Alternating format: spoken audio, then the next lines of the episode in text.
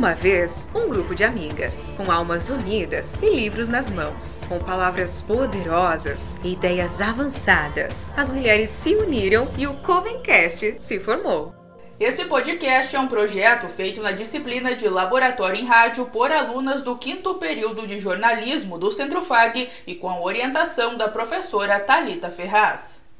Sejam bem-vindas, bruxinhas! Eu sou a Júlia Capeleto. E eu sou a Milena Rolim. Esse é o Covencast Literário. Onde a magia acontece. Neste episódio, vamos discutir o livro É Assim Que Acaba, da escritora Colin Hoover. Lembrando que este episódio está sendo gravado de forma remota em função da pandemia de Covid-19. E a magia de hoje vai ser em dose dupla. Sejam bem-vindas Andréia Surmani e Bianca Manuela. É um prazer a presença de vocês no segundo episódio do Covencast. Andréia, conta pra gente, que tipo de bruxa você é? Me identifico como uma bruxa cuidadora, sei lá, uma, uma canceriana que sou eu. Eu sou escrivã de polícia, trabalho na Delegacia da Mulher aqui de Cascavel. Sou escrivã desde 2013. Fui professora por quatro anos, é, língua portuguesa, e também sou educadora especial, onde trabalhei também na PAI, que me agregou muito conhecimento, conhecimento de vida. Antes disso, trabalhei por quase 20 anos na iniciativa privada. E é um prazer, meninas, estar aqui com vocês, tá? E você, Bianca, qual bruxa você é? Eu sou a Bianca, eu tenho 32 anos, dois filhos, eu sou bartender, sou uma leitora muito assídua e vai ser muito interessante conversar sobre esse livro porque ele tem muito gatilho que fala muito sobre minha vida. Então vai ser sensacional falar com vocês, ou com alguém, né, sobre esse livro tão interessante, tão incrível. E a gente agradece também a presença de vocês. Andréia, qual a sua relação com a literatura? Sou uma leitora assídua, não tão assídua nos últimos tempos, sabe? Virtude da, da profissão que exerço atualmente, em virtude né, da profissão e carga horária com plantões. Mas eu gosto muito da literatura, me identifico, porque foi a graduação que eu escolhi para fazer. E você, Bianca, qual a sua relação com a literatura? Você sempre teve é, essa, essa prática, esse hábito? Como foi, como é a sua relação? Como você começou no mundo da, da, da leitura? Comecei a ler muito cedo, a minha mãe me ensinou em casa porque eu não frequentava creche, EMEI, eu fui direto para a primeira série, então eu já fui com, a, sabendo ler. E minha mãe, ela gostava muito de ler, e eu comecei a ler com gibi. Aí eu lembro que meu primeiro, li, eu, meu primeiro livro nacional que eu li foi Meu Pé de Laranja Lima, que eu tenho um amor muito grande por ele. Ah, eu amo esse livro. E depois eu comecei a ler Harry Potter, eu li o primeiro, então, tipo, foi uma saga que eu foi uma saga que eu cresci junto com eles, né? Então, quando lançou o primeiro livro, eu li o primeiro livro, e conforme foi lançando os outros, eu fui, tipo, conforme o personagem, o Harry, ele vai crescendo, eu fui crescendo junto com ele. Aí depois entraram outras sagas, né? Percy Jackson, e, tipo, muito no mundo da fantasia. Aí fui pro romance, li espiritismo, mas eu não gosto muito, tipo, é uma área que não me envolve tanto, mas eu gosto, gosto muito de leitura. Li de tudo. Meu, de terror, amo Stephen King. A leitura me ajudou muito com a depressão. Então, quando eu tava muito depressiva, eu lia. E aí acabei que eu li muito, né? Eu tava. Teve uma época na minha vida que eu li umas, 8, mano, umas 400 páginas por dia. Era muita coisa. E bacana esse seu início, porque justamente quebra aquele estereótipo, né? Que tem que começar com, com literatura renomada, clássicos. Não, né? Você começou ali com a questão do gibi, foi pra questão do Harry Potter, né? Que realmente muitas pessoas começam com Harry Potter, com Crepúsculo, né? Pra esse, nesse mundo da ficção, realmente, né? Interessante que você tenha colocado isso, porque algo é a realidade de muitas pessoas, né? Exatamente. E é depois disso que a gente começa a ler umas coisas mais difíceis, né? Ler um Dante Alighieri, começar a ler entender, vai ler um Morro dos Ventos Vivantes sem um dicionário do lado. É bem complicado. Mas é muito gostoso, né? Quando a gente gosta da prática da leitura, a gente consegue se envolver assim na leitura, é sensacional. Andréia, e você acha que é importante que os livros eles abordem é, a violência, é, principalmente a violência doméstica, que eles tragam isso como uma conscientização ou que eles simplesmente abordem esses temas da violência. Você acha importante que os livros tragam essa, essa temática? Eu acho interessante essa, esse tema ser abordado não só em livros, né? Igual ficção, novela, eu acho muito interessante. Eu gosto muito de ler também. Na minha adolescência, eu li muito, mas li muito romance, que na época, eu tenho 46 anos, há mais de 30 anos atrás, eu lia muito aquele Júlia, Sabrina, e a gente via sempre a, o romance na, na fase da ideologia, aquele príncipe. Da... Quando você pega um livro desse, tema assim que é tão próximo, de uma forma assim tão escancarada, porque eu trabalhando lá na delegacia, eu vejo essa situação que essa menina passou todo dia, quando eu atendo a tendo uma vítima ou atendo um agressor também, porque lá na delegacia, ultimamente, eu tô mais ouvindo o agressor. Então tem muitos que identificam com esse cara, essa pessoa, esse, esse médico. Tá? Quando eu comecei a trabalhar lá, em 2015, que eu fui lotada em 2015 lá na delegacia, as mulheres que iam lá, que iam lá eram aquelas da classe C, D, E, aquelas mulheres que não tinham vergonha. E ia lá, sabe? E hoje não. Hoje você, é, você vê que médico é agressor, engenheiro, professor. Então, é, quando ela trouxe esse tema nessa família, você vê que a violência doméstica é uma coisa assim, muito próxima a todo mundo. E eu falo assim que hoje, lá na delegacia, vai da classe A à classe E. Quando eu comecei, nossa, só ia mulherada lá de vila, porque não tinha vergonha, né? E hoje não. Chega a mulher lá na delegacia da classe A, aquela que ela não tem vergonha de perder o status, entendeu? Que não precisa mais daqui. E esse livro ele traz assim de uma forma assim muito verdadeira mesmo, sabe? Escancarada a realidade que, que se passa hoje em dia. É, a gente sabe que é, é a, a, realidade ela está muito presente justamente porque foi uma experiência que a própria autora teve, né? Então, obviamente, que a gente descobre isso literalmente no final do livro, né? Mas a gente percebe como que ela teve justamente propriedade, porque no início, quando a gente começa a leitura, a gente já pensa, poxa, ou ela vivenciou ou ela pesquisou muito, porque ela falava com muita propriedade, ela tinha é, realmente você você se envolvia, a gente se envolve de uma forma muito intensa com a leitura. Então a gente já percebia nisso a, a partir desse momento.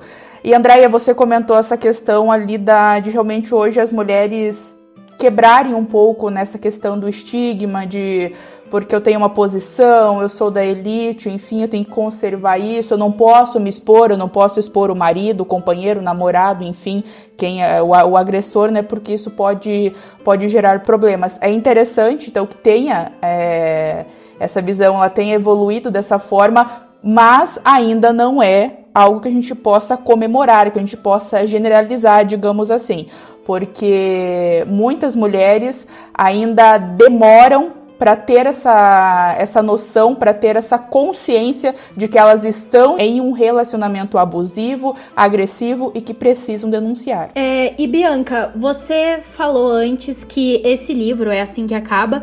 Ele é muito próximo da sua realidade, que ele tem uma relação muito próxima com você. Você pode me dizer um pouquinho sobre isso? Eu cresci num lar abusivo, né? Minha mãe, ela era ela é muito apaixonada por. Acho que a vida inteira dela era muito apaixonada por várias pessoas erradas. E por muitos momentos da vida dela, ela colocava a culpa nela, porque ela era insuficiente, que talvez o erro fosse dela. Então, tipo, tudo que acontecia com ela era culpa dela. Porque ela se achava isso, porque, tipo, os homens, eles tendem a jogar a culpa em cima de você e você acreditar nisso. E, tipo, a culpa é sua mesmo. E eu, eu cresci vendo isso dela. Eu cresci vendo ela apanhando e ela escondendo. E teve uma vez que eu, eu sofri um acidente e ela me levou para o hospital e falou assim: Ó, oh, você vai falar que caiu. Exatamente como no livro, exatamente. Quando eu cresci, eu falei assim: eu não vou ser essa pessoa, não vou ser. E eu fui casada por cinco anos. E quando o meu, o meu, meu ex-marido ele levantou a mão para mim, eu falei: não quero. E não quero, acabou. Porque acabou. Como no livro fala, né? Que tipo, você tem que quebrar aquele ciclo. Eu, graças a Deus, eu consegui quebrar. E ele é um pai ótimo, minha filha. Ele é incrível com o pai.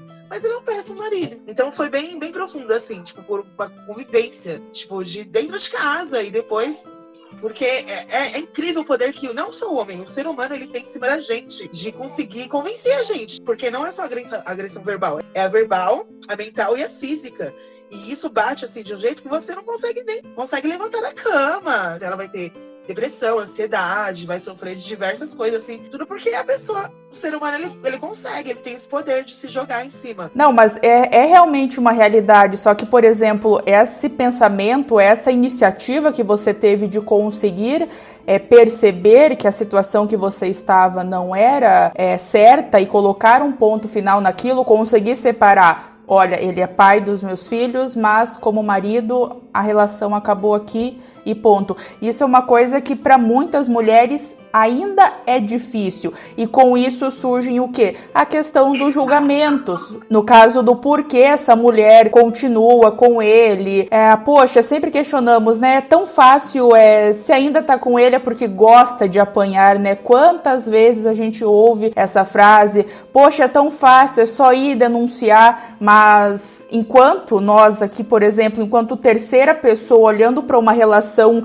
ali de, de duas pessoas, seja dois namorados, namorados, seja marido e mulher, enfim, é totalmente diferente porque a gente não tem a noção do todo. A gente tá ali capturando alguns recortes, algumas situações que pra gente parece absurdas, mas para aquela pessoa que está naquela situação, que está vulnerável, que se torna refém daquilo, é muito complicado, porque até mesmo você comentou ali antes, existe ainda aquela questão do agressor fazer toda aquela a, a pressão psicológica em cima da vítima. Ela começa a se questionar: "Poxa, mas eu não posso dar mais uma chance ou eu tô ficando louca, porque realmente taxar a mulher vítima de violência de louca é algo que infelizmente é um dos principais motivos que dificultam com que essa mulher se desamarre desse ambiente é, violento e agressivo e faça a denúncia, realmente consiga ir para frente com isso. É, e isso é uma coisa que a gente pode ver no livro, né? A gente vê no, no episódio, por exemplo, que ele empurra a Lily da escada. Ele fala: Você caiu da escada. E ela começa a se perguntar perguntar, eu caí da escada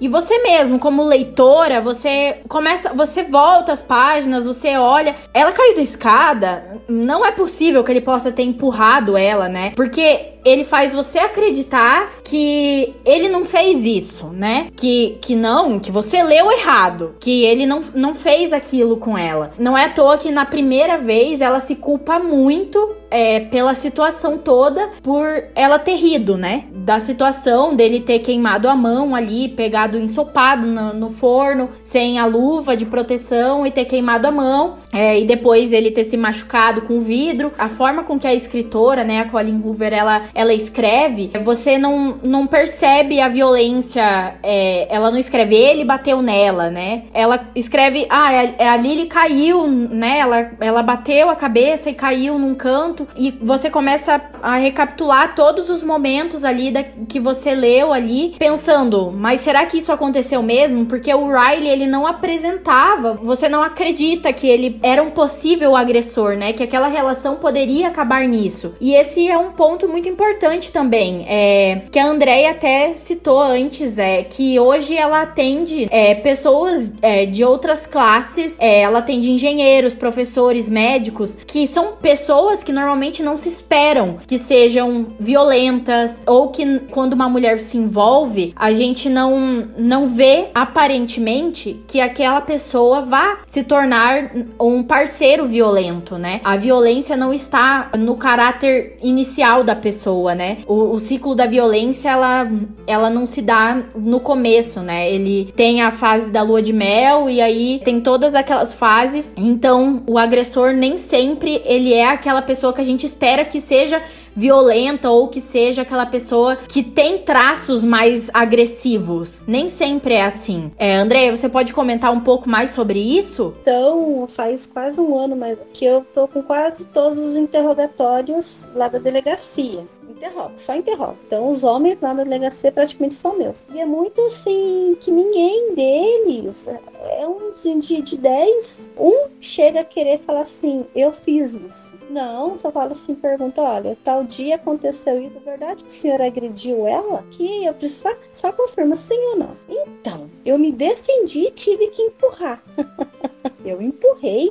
Por quê? Porque ela partiu em cima de mim. Eu me defendi. Então ninguém admite, mas lógico, na delegacia vai admitir um, um crime desses, né? Uma situação que eu achei muito interessante. Quando eu comecei a atender, ia muito da classe E, mulher pobre. Pobre não tem que perder, né? Então ela vai lá e denuncia mesmo. Só que chegou comigo lá uma advogada pediu uma medida protetiva. E olha só, ela foi acompanhada de um amigo advogado. E ela pediu a medida protetiva, né? Denunciou a agressão e ia na parte da manhã. Quando foi na parte da tarde, o amigo dela chegou lá e falou assim: Olha, ela tá muito mal, ela não quer mais dar continuidade. Ele falou assim: Como? Não, André, ela não quer mais dar continuidade. Falei, então tá, então eu vou pegar uma declaração tua, porque eu não posso deixar aqui em aberto eu tenho que é, informar o juiz, só que amanhã ela precisa vir aqui. No outro dia, ela chegou. Bonita ela, bem, ela é assim, ela é professora também, uma pessoa assim totalmente puta, capaz, ela é ótima. Ela chegou e falou assim, Andréia, é, quando eu me deparei com a minha situação, tudo que eu falo para as minhas clientes, eu não dei conta. E hoje, lá na delegacia, a gente, a gente não julga ninguém. Quer voltar, é um problema, é um problema teu. E é, até para as estagiárias a gente fala, ó, a gente não tem que julgar, entender, acolher e fazer. E é assim a situação. Então, é uma médica. O ano passado eu trabalhei com uma situação de um casal de médicos renomados aqui na cidade. E ela chegou lá na delegacia e ela tremia. E a situação de violência é uma situação nem tem a ver com pandemia, mas tem uma, uma situação de, de, de sociedade mesmo, está incutido lá na criança, está incutido lá, que vem lá do, lá, lá, de, lá, lá do comecinho, de começar lá no ensino fundamental, lá no prézinho, para menino, não admite, não aceita, menino não pode apanhar, menina não pode apanhar, dá qualquer tipo de castigo, menos, menos agressão física, para menino mesma coisa. Por quê? Porque lá na delegacia a gente começa a ver que é um ciclo. E no final do livro, sabe, eu, eu fiquei assim chocada, até eu acho que mandei mensagem para Júlia quando eu terminei assim, ela fechou o ciclo, ela quebrou o padrão de comportamento, ela conseguiu quebrar o padrão de comportamento. Quando a gente começa a atender as meninas, as mulheres lá, a gente vê que é assim padrão de comportamento, tanto da menina que acha que é normal ou não consegue, não consegue dar vazão àquilo, quanto do menino. Mas e muito disso também a gente sabe que acontece, por exemplo, pegando o gancho do livro, no início do relacionamento da, da Lily com Riley, a gente não imaginava isso, pelo contrário, acho que era aquele momento ali, aquele clichê, aquele romance que todo mundo, querendo ou não, em maior ou menor quantidade, gosta do livro.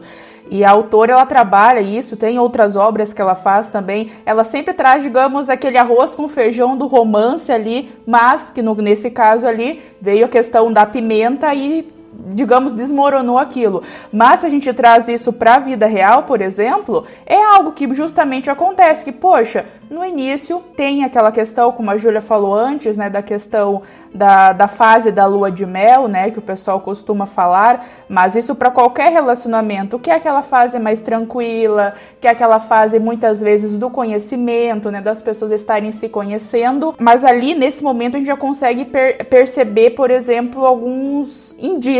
Por exemplo, é, eu tive para mim, enquanto eu estava lendo, e eu acredito que vocês compartilham isso, que era a todo momento pensava, alguma coisa tá errada, ou alguma coisa vai dar errado. A todo momento parecia que tinha um alerta ali, poxa, não, isso aqui não vai dar certo, ou enfim, isso aqui não, alguma coisa vai acontecer na próxima página para quebrar esse castelo aqui, porque a situação tá muito perfeita, ou enfim, tá muito duvidosa, justamente trazendo para a questão da nossa realidade. E eu acho que hoje, principalmente quando a gente fala das mulheres que denunciam, né, que vão até a delegacia para fazer essa, essa denúncia, eu acho que existe muito isso também, da mulher ainda dizer que, poxa, vai representar contra o agressor? Acho que não. A polícia até vai no local, traz né, a, o suspeito, mas a partir do momento que pede para dar sequência nisso, ela acaba optando por não, por enfim, ai, foi um acidente, ele vai mudar, ele é isso, ele é aquilo. Você ainda presencia isso, Andréia? Como que é essa realidade? Essa situação acontece muito nos plantões. Lá na delegacia, é aquela situação que ela vai lá quando ela pensa no que ela quer, então quando a pessoa chega lá na delegacia para fazer a queixa, então naquele momento ela tá ciente do que ela quer. Mas na situação de flagrante, não. Às vezes chega uma situação que o vizinho ligou, ou até mesmo um parente, o filho, cada um, todo mundo pra delegacia. E quando fala assim, flagrante, ele tá preso tá preso? Como assim preso? E ele vai ficar quantos? Não sabe, a gente está à disposição da justiça. Então ele tem aquele choque E só que hoje tem o crime é, incondicionado, né? Nessa situação dela ali de lesão, se ela se aparecesse aqui, se fosse uma situação aqui no Brasil, e fosse pego ali, era uma situação incondicionada. Ela podia morrer, te pedir, pelo amor de Deus, eu não quero, não quero representar, mas pelo delito ali não tem como. Então, por isso que a lei foi mudada e hoje tem essa situação de ser incondicionada. Relou, entendeu? Não precisa nem ter agressão, ter machucado, hematoma relou, acho que chama vias de fato, já vira uma ação incondicionada, independente. É só lá na beira da, do promotor e do, do juiz que ela consegue, de repente, ali na audiência, retirar a queixa, entendeu? Mas enquanto lesão, relou, fala assim, relou, né? Tem que falar mais, entendeu? Daí, às vezes, né, quando eu tô interrogando, mas eu só relei. Eu assim, cara, relou, mas ela, cara, se ela tá louca, vaza, sai de perto. Você perdeu toda a razão tua quando você relou. Relou, não precisa ter garantido, relou nas delegacias, então tem disso agora, né? Na hora do flagrante, quando é uma injúria, ameaça, só tem aquela gritaria que chama a polícia, a polícia chega ali na hora, né? Que leva pra delegacia. Quando se dá conta que tá preso, o sujeito tá preso, aí se não quero, não quero representar, não quero, vai todo mundo embora. Mas graças a Deus hoje tem ação incondicionada e ela pode morrer, o cara tá preso. Esse livro ele tem muita polêmica, né? Muita gente não gosta dele justamente porque a Lily ela não faz nada. Muita gente diz que a Lily não faz nada, ela coloca depois a filha dela pra, pra conviver com, com o Riley. A Bianca mesmo falou que o ex-marido dela é um ótimo pai, mas não era um bom marido. E isso é, representa a vida real. No caso da Lily também é o que acontece, né? O que a gente vê ali no finalzinho do livro, que o Riley ele aparenta ser um bom pai, mas ele não era um bom marido. Mas muita gente não gosta do livro porque, ai, a Lily não denuncia, ai, a Lily ela não, não chega a dizer para ninguém é, o que tá acontecendo, ela não, enfim, né, ela não, não faz nada em relação ao Riley. Mas eu acho que é importante a gente pensar que esse livro, ele não foi escrito na realidade de Brasil que a gente vive. Aqui no Brasil, a gente tem uma das leis mais modernas em relação à segurança da mulher, mesmo que seja um dos países que mais mata mulheres e um dos países mais perigosos para as mulheres viverem, ainda assim é um dos países que mais tem leis que protegem as mulheres. Nos Estados Unidos, eles vivem uma cultura diferente da nossa. Aqui a gente tem uma cultura que defende mais a mulher. A gente tem a delegacia da mulher, a gente tem é, policiais mulheres, a gente tem mais essa, essa cultura de defesa da mulher né? A gente tem esse costume mais de proteção às mulheres. A gente tem a lei do feminicídio, a gente tem a lei Maria da Penha. É uma cultura mais protetiva às mulheres, mesmo que a cultura ainda seja um pouco, um pouco não, muito machista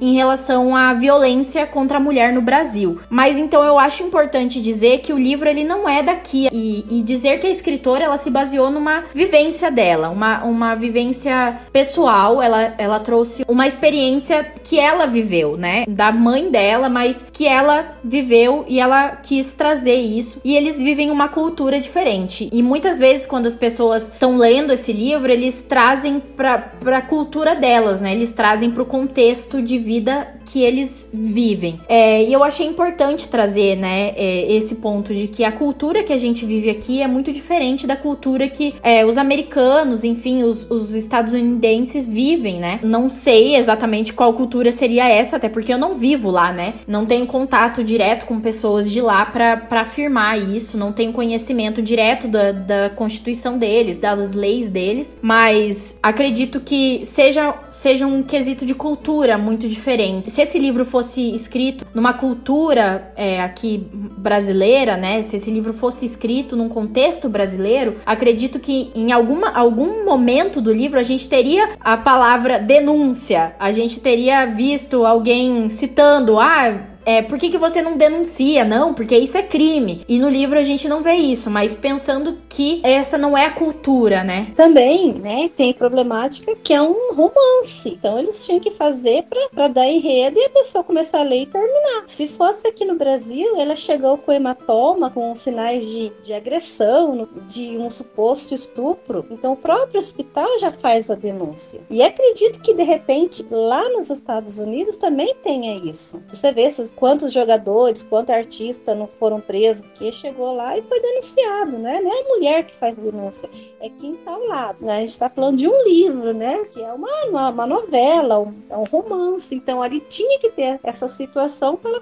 poder contar a história, porque senão não tinha nem quase 400 páginas, né? E com isso a gente consegue também reforçar a questão da ideia da, do ciclo, que por exemplo a gente percebe lá no início, né? Principalmente, eu digo na, na primeira parte do livro, né? O quanto começar justamente no, no enterro do pai da Lily, né? Daí ela, ela totalmente resgatar isso ao longo do livro com a questão dos diários, né? Da gente realmente mergulhar nessa infância conturbada dela e a gente perceber ali então quanto ah, o comportamento agressivo, abusivo do pai refletiu na própria personalidade dela e o quanto ela propriamente julgava a mãe dela e falava: Poxa, mas por que, que ela não sai daqui? Por que, que ela não deixa ele? Sabe? Por que, que ela não, não sai desse ambiente? Então ela ali já questionava a mãe dela, sabia que aquela situação era totalmente errada, mas consequentemente, quando ela se viu na mesma situação, ela não soube identificar. Pelo contrário, foi colocando uma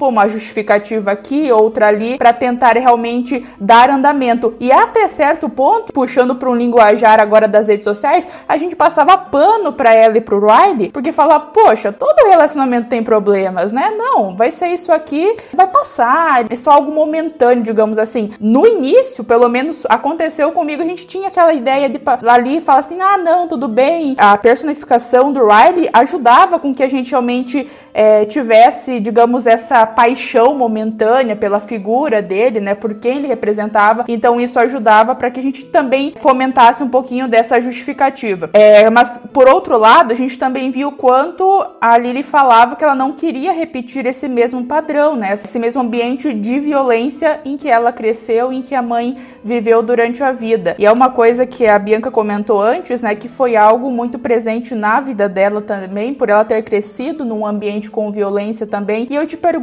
Bianca, foi difícil quebrar esse ciclo a partir do momento em que você viu diante de, se viu diante de um potencial agressor? Foi difícil para você identificar e falar olha, isso eu já vi, eu sei como vai terminar, eu sei como vai acabar, fazendo já alusão ao livro, né? Como foi ah, para você tomar a iniciativa, como foi esse processo? Foi difícil porque vem muitas não é só o relacionamento em si e os filhos, né? No caso, tinha a Fernanda na época, é o fato, tipo, vida financeira, porque ele era meu alicerce financeiro, eu não trabalhava porque eu ficava em casa cuidando, então cuidava de casa, cuidava do filho. E ele falava para mim, ele falou assim, beleza, você quer separar de mim, se separa, mas e aí? Como que você vai se virar? Por conta disso, desse argumento, a gente perdurou por mais seis meses. Até que via de fato, ele encostou, porque ele, ele vinha para agredir e eu falava, não queria, não. Mas até então tava longe tava ok. Mas aí quando ele encostou, eu falei, não quero mais. Aí, tipo, eu sou muito explosiva e eu decido as coisas muito na hora. Foi só por isso. Porque se eu tivesse parado pra pensar, não tinha separado. Acho depois, sabe, fosse pensar e conseguisse emprego e de pouco em pouco fosse conseguir andar com as minhas próprias pernas, aí seria outra coisa. Mas eu sou muito explosiva. Então na hora eu falei, não quero, não quero. Como eu vou virar? Vou me virar, não sei. Eu vou me virar. Morrer de fome eu não vou. Como eu vou fazer, eu não sei, mas eu não quero. Porque é uma coisa minha, sabe? Então foi um insight que eu tive na hora. Tipo, é isso, é isso. Até chegar o, a agressão, como eu tava falando antes, a chegar a agressão física, já rolava uma agressão psicológica. E isso tava me destruindo. Então acho que foi o, foi o ponto, assim. Foi quando ele mostrou, falou assim, não, já tava acabando o meu psicológico. Agora o meu físico não dá. E a gente percebe realmente o quanto isso é problemático pela questão da própria manipulação, né? Como você aqui comentou, dele utilizar esse tipo de chantagem, né? Para você, a Andrea também retomou antes, né? A questão da, das justificativas. Ah, foi ela que começou, foi ela que me agrediu primeiro, enfim sempre tem um mas. E é ali normalmente que reside a culpa, né? Mas tem a questão da problemática da manipulação, da justificativa, que em muitos casos ela é real. Muitas mulheres não conseguem seguir adiante, se livrar desses ambientes, porque dependem desse homem, né, desse companheiro, desse marido financeiramente, muitas vezes tem filhos, então, querendo ou não, é uma carga emocional muito mais pesada, né? A Bianca tem filhos, ela sabe, ela vivenciou, então ela sabe muito bem disso, que, poxa, a mulher não pode, digamos, só pensar nela a partir daquele momento. Justamente, eu acho que nesse momento de decisão, ela até nem pensa, nem coloca ela como primeiro lugar, né? Ela pensa, poxa, mas os meus filhos, como vai ser deles? Como vai ser eles sem uma figura paterna, por exemplo, puxando para aquela questão tradicional, né? E hoje a gente vê, por exemplo, ainda tem, né, muitas famílias, principalmente das cidades do, do interior, né, que tem aquela educação um pouco mais tradicional, mais conservadora, em que principalmente as mulheres foram educadas desde pequenas aqui a se submeter, realmente ter aquela relação de submissão ao marido. Então, é ele que vai comandar a vida financeira da casa, é ele que vai dizer o que pode, o que não pode comprar, é ele vai dizer a roupa que a mulher pode ou não pode usar. Consequentemente,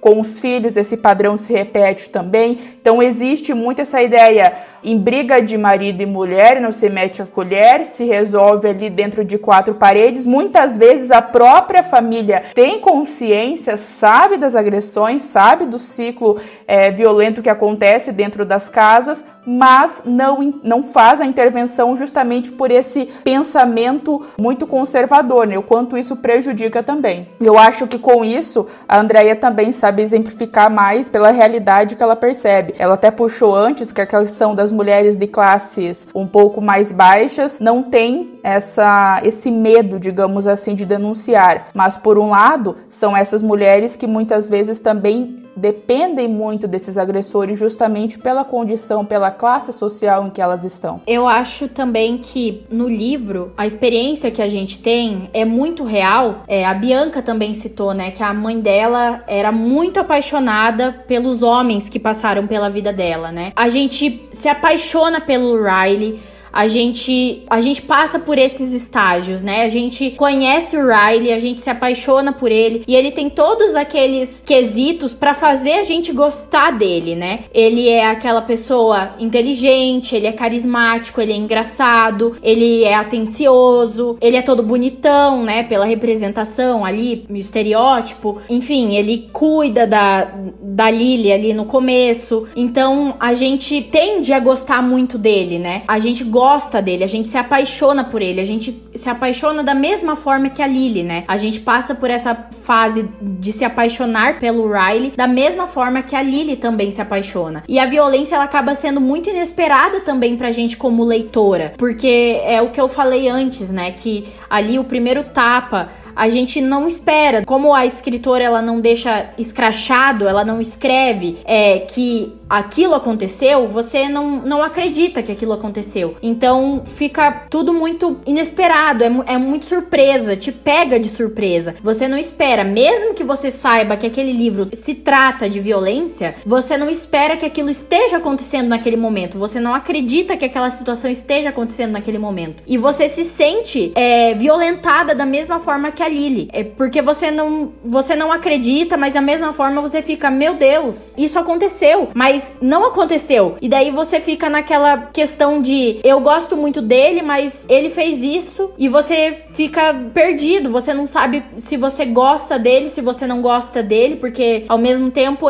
é tudo que te ensinaram durante a vida de que isso é errado acaba se tornando não tão errado porque você gosta dele, porque você se apaixonou por ele também. Então, os sentimentos são muito divididos também. E eu acho que a escritora ela consegue te inserir muito bem na história, o jeito com que ela escreve, né, como a escrita é em primeira pessoa, né, ela consegue fazer com que você entre tão bem ali na história que você também se sente violentada, você também se apaixone pelo personagem e você sinta que que você está ali naquele lugar da Lily, né? E é um sentimento horrível. A gente não quer que nenhuma mulher sinta naquele momento. Isso que você só está lendo, né? Imagine mulheres que passam por isso. E uma coisa que na minha opinião, né, que eu percebi que a Colin Hoover trabalha muito no enredo do livro e que eu não vejo ser praticado na vida real é a sororidade e o apoio que a Lily recebeu das mulheres que faziam parte da vida dela Na verdade, esse foi o ponto do livro que mais me tocou, principalmente porque naquele momento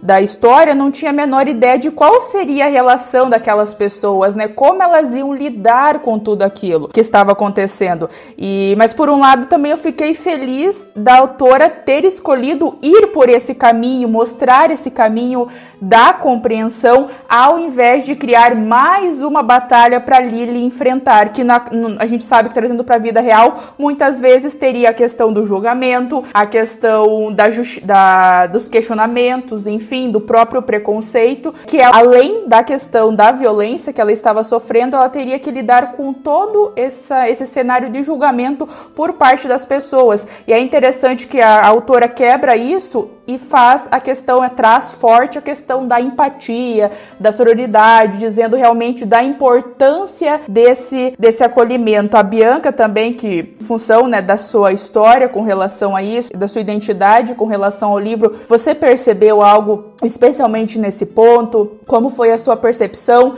E se você, no momento em que você se viu nessa situação, você recebeu apoio, você realmente teve essa, esse afago por parte das pessoas próximas a você? Recebi apoio pelos meus amigos, assim. A minha mãe, a gente não, é, nós não somos muito próximas porque ela, ela ainda acredita que eu deveria dar uma continuidade no relacionamento, porque ela deu. Minha, parece que foi fincado assim na vida dela, esse tipo de. no pensamento dela, esse tipo de coisa. Eu recebi muito apoio da família dele foi muito legal. É, algumas pessoas, algumas pessoas da família dele falaram que, na verdade, alguns amigos próximos falaram que eu deveria, que eu era burra por ter feito isso, porque o cara me dava toda uma instabilidade financeira e blá blá blá. Só que a família dele falou que não, que estava correto, sim. Falou assim, não, a gente, a gente não imaginava que o, a, a irmã dele falou, meu, eu não imaginava que meu irmão ia fazer isso, chegar a vias de fato, porque ele também veio de um lar abusivo, né? Quando a gente casou, ele falou para mim que ele nunca ia encostar em uma mulher. Porque ele cresceu num lar abusivo e ele via a, o pai dele abusando da mãe. E ele foi criado pela mãe e pelas duas irmãs. Então, assim, é, uma coisa que a gente vê muito num homem, como, é, como ele vai ser como marido, como ele trata a mãe e as irmãs, né? E, cara, pra ele, a mãe é a mãe do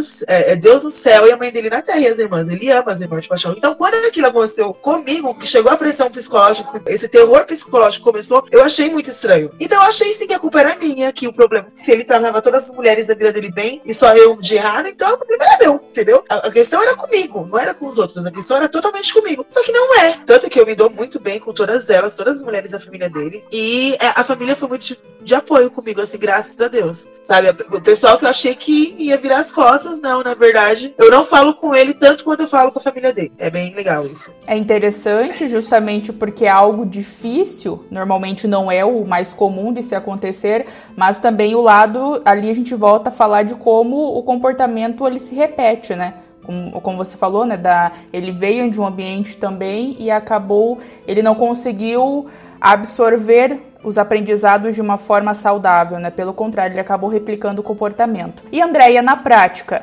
existe essa rede de apoio que a mulher pode contar quando isso não parte da família, por exemplo? Como que a justiça lida com isso hoje, nessa questão do apoio, do acolhimento da mulher vítima de agressão? A Lei Maria da Penha, ela tem seus benefícios que ela oferece. Então ela oferece o abrigo, a primeira coisa que a gente oferece é abrigo. Tem uma casa de abrigo aqui. A gente oferece, tem a patrulha. O que, é a patrulha? A Patrulha Maria da Penha. É uma equipe da guarda, aqui em Cascavel é a guarda municipal que ela não vai ficar 24 horas no pé da mulher, mas vai lá na casa, depois do atendimento ela vai lá, ela explica é, o que, que, é, que pode acontecer. Olha, se acontecer tal coisa, você faz isso. Se aparecer, você liga, você faz isso, entendeu?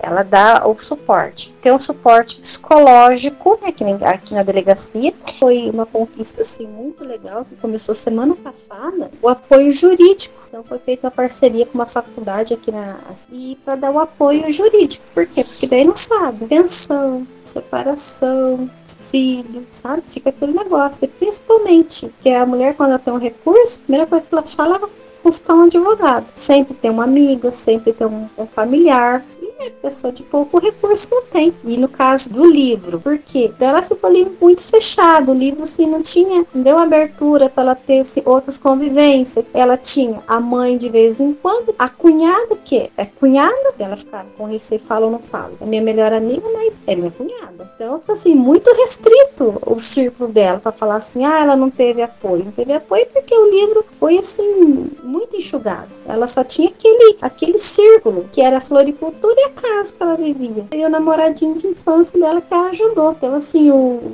o livro não traz assim que ali naquele primeiro momento lá no hospital já deveriam ter feito aquela abordagem, ter feito a denúncia, ter a partir para delegacia, por quê? Porque se ali daí já cortava também um enredo, não ia dar continuidade. Mas hoje se chega a mulher que é vestígio, é diferente. Embora muitas não querem, não aceitam, pelo menos a primeiro atendimento é feito.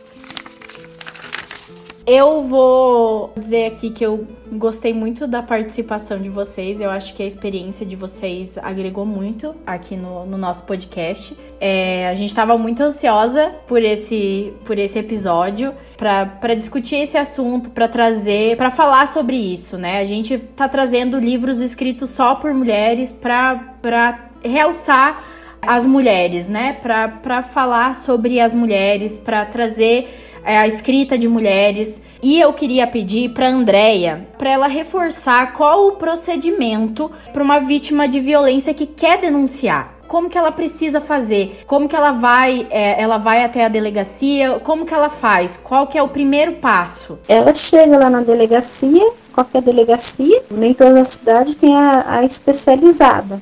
Em qualquer delegacia ela vai atender e ela vai fazer, vai falar o problema que ela tem e vai fazer a denúncia, né? Dependendo do crime. Quando ela pede a, medida protetiva, que é o afastamento do, do agressor dela, né? E, e, assim é muito rápido. Ela, ela chega na delegacia, faz o boletim de ocorrência e ali ela já fala, eu quero a medida protetiva, já encaminhada para a gente para ser ouvida. Ali ela já apresenta quais os, os benefícios que a lei oferece, vai, vai falar o que, que ela quer. Ela vai solicitar se ela tá com o agressor dentro de casa, a gente solicita o, o agressor para sair, fala que, que, que, é medida protetiva para não ter contato. E assim, o juiz tem 48 horas para dar a decisão. Em seguida, ela já é notificada, é notificada pelo profissional de justiça, se do deferimento ou do indeferimento. Dando o deferimento, né? Daí o agressor também é notificado da, da situação. Se ele insiste, tem a citação do descumprimento de medida protetiva. Então, se ele for preso em flagrante descumprindo a medida protetiva, ele é preso sem fiança. Se ele, ele liga, incomoda e, e não é preso ali na hora, ela volta à delegacia, a gente faz a notificação para o juiz, e o juiz ou faz um, um mandado de admoestação, ou é uma situação muito séria que ele acaba já dando mandado de prisão. E é assim, daí depois passa delegacia, a gente faz as oitivas necessárias, que é de testemunha, se preciso, dela, do agressor, e a gente encaminha para a justiça, onde é verificado a ação penal. E assim, muito rápido. A ação da Lei Maria da Penha é uma ação muito rápida. É uma lei que funciona, funciona mesmo. Na prática, ela funciona. A lei funciona, mesmo assim, a gente sabe que o primeiro passo ainda precisa ser dado pela mulher, e na maioria dos casos. Então, vale reforçar a questão da informação. Muitas mulheres, por incrível que pareça, ainda não têm o acesso à informação realmente necessária para isso. Então, é quebrar estigmas, é quebrar preconceitos e começar isso desde a educação básica, como a Andrea bem pontuou lá no, logo no início né, do nosso episódio, porque é uma questão cultural e cultura a gente se reformula com informação. Então, para a gente quebrar todo esse cenário, a gente precisa precisa sim de informação, claro, a justiça precisa continuamente é, seguir inovando, seguir olhando para essa mulher, para essas vítimas de uma forma mais humana possível, porque é isso que elas precisam, elas precisam de apoio, elas precisam de acolhimento, elas precisam de ajuda, e isso, na maioria dos casos, né, apenas ah, os órgãos competentes podem oferecer. O livro a gente sabe, nós chegamos no final dele com, pelo menos no meu caso, com um misto de sentimentos. Então, passei pelo estado estágio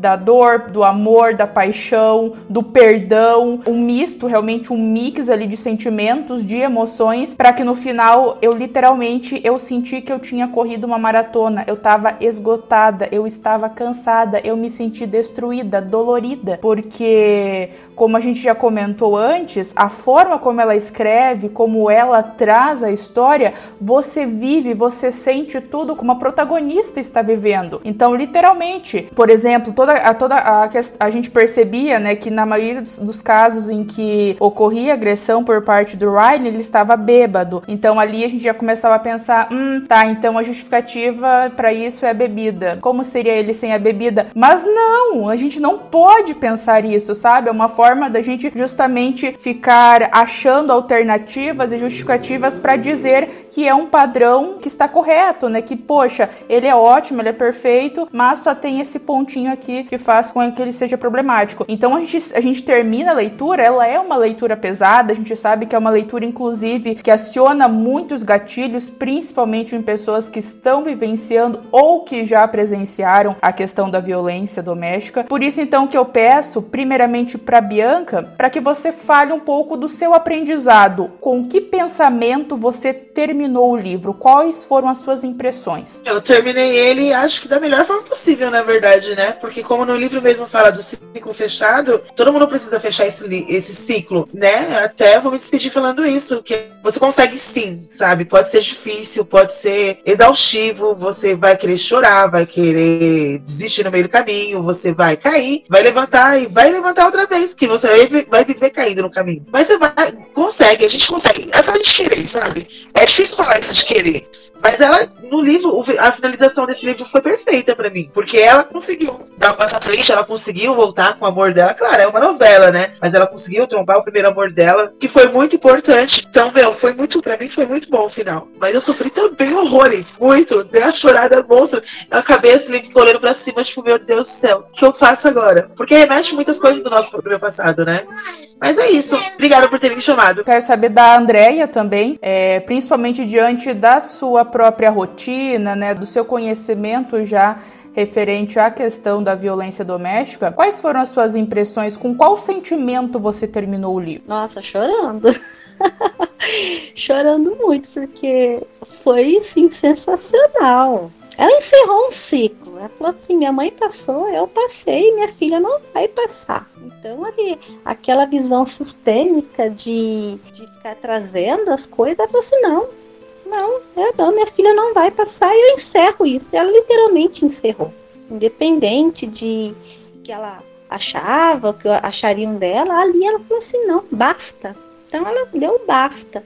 E quando a mulher dá o basta dela, a filha não tem o que, que volta para trás.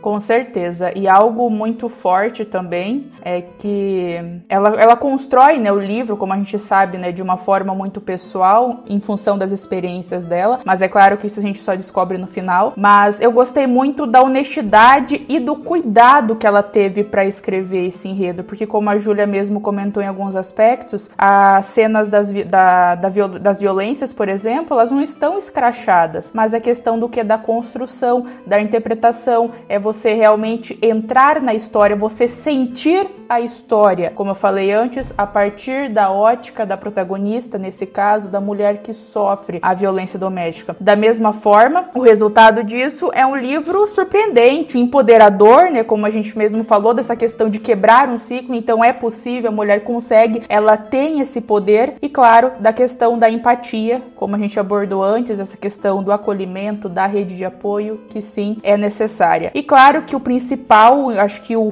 o ensinamento fundamental que esse livro traz é justamente que a mulher vítima de violência doméstica, ela não deve ser julgada, ela deve ser entendida. É uma premissa que por mais que eh, a gente já fale disso há muito tempo, a gente sabe que ainda é algo banalizado, então é muito importante que livros, que escritoras trabalhem esse aspecto de uma forma tão real e não superficial, porque a gente já viu em alguns casos, até mesmo em livros, em filmes, enfim, na cultura como um todo, isso ser trazido de uma forma muito superficial, mas a realidade, ela é crua, ela é nua, ela é dolorida. E é isso que a Colin Hoover conseguiu trazer pra gente. E claro que como é, dessa forma a gente também pensar que muito mais que além da literatura, da ficção, a violência doméstica é responsável pela morte diária de milhares de mulheres em todo o mundo. Então, a violência ela não se restringe a um tapa, ela não se restringe a um soco, há muitas vezes uma agressão verbal. Isso a gente sabe que as taxas de feminicídio estão crescentes diariamente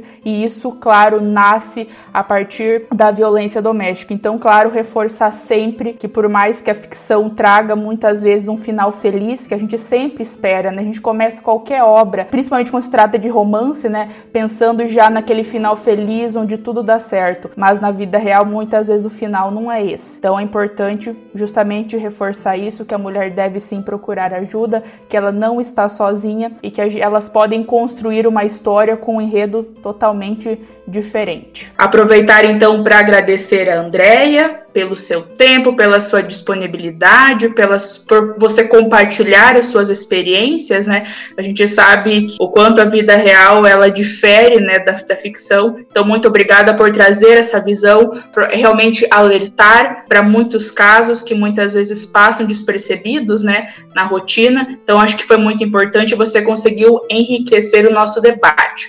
Eu que agradeço, agradeço bastante, sabe? Eu tava meio preguiçosa para ler, mas quando eu peguei esse livro aí foi tipo assim, dois dias. Só não terminei antes por causa que era só a noite que eu tinha que fazer, sabe? E eu gostei da oportunidade, obrigado pelo convite, precisando, tô à disposição novamente.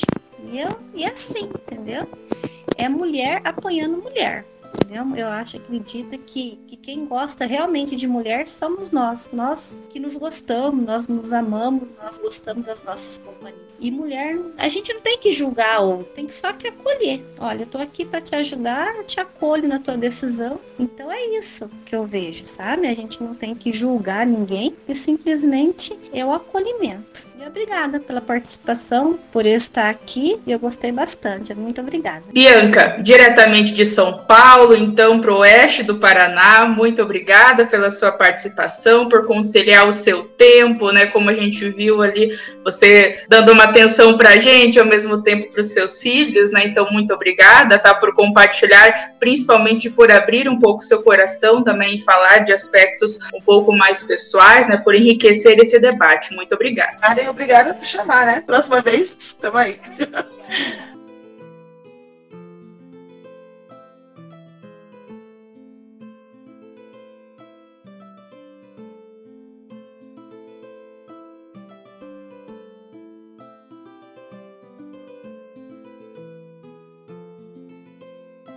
E eu agradeço também a minha companheira aqui, a Milena, que tá comigo aqui desde o primeiro episódio, me acompanhando nas discussões e me ajudando. E eu vou finalizar esse episódio falando a frase que o Atlas termina o livro. Ele diz assim: Lily, você já pode parar de nadar, nós já chegamos à costa. Para mais informações sobre o livro e a autora, além de conteúdos especiais, nos siga no Instagram, arroba Covencast Literário. Obrigada por nos nos ouvir até aqui. Até o próximo episódio.